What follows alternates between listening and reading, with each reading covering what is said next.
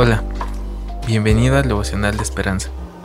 Creemos que en este tiempo Dios traerá inspiración y motivación para tu vida.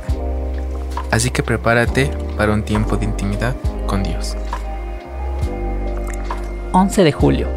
Un desfile de colores. Con tu sangre nos has redimido para Dios de todo linaje y lengua y pueblo y nación. El autor comenta. Londres es una de las ciudades más cosmopolitas del mundo. En 1993, el periodista Glenn Roberts escribió sobre la gran capital de Inglaterra. Todavía pienso que el desfile de personas, colores e idiomas es lo mejor de Londres. Ese desfile aún se ve hoy en la mezcla de olores, sonidos e imágenes de una comunidad global. La belleza de la diversidad es la importancia imponente atracción de esta ciudad, una de las más maravillosas del mundo. No obstante, como toda ciudad habitada por personas, tiene sus problemas. Los cambios traen desafíos. A veces las culturas chocan, por eso ninguna ciudad construida por manos humanas puede compararse con la maravilla de nuestro hogar eterno. Cuando el apóstol Juan fue transportado a la presencia de Dios, la diversidad era parte de la adoración celestial.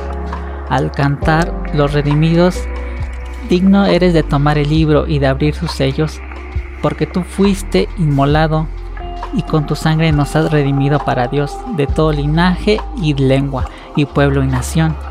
Y nos has hecho para nuestro Dios reyes y sacerdotes, y reinaremos sobre la tierra. Imagina el cielo un desfile de personas de todo el mundo celebrando juntas la maravilla de ser hijos de Dios viviente. Como creyentes en Cristo celebremos hoy también esta diversidad.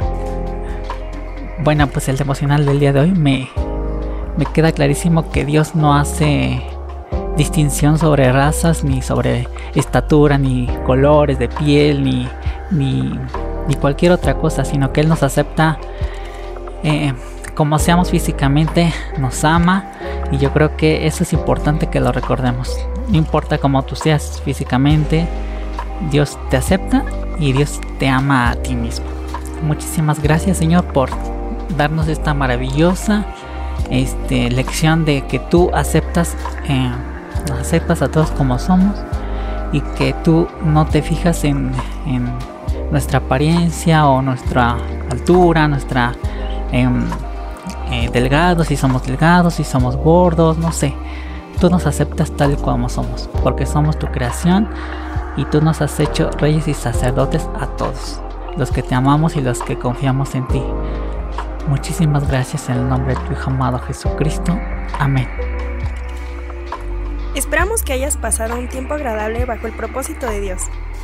Te invitamos a que puedas compartir este podcast con tus familiares y amigos para que sea de bendición a su vida. Puedes seguirnos en Facebook, Instagram y YouTube como Esperanza. Hasta mañana.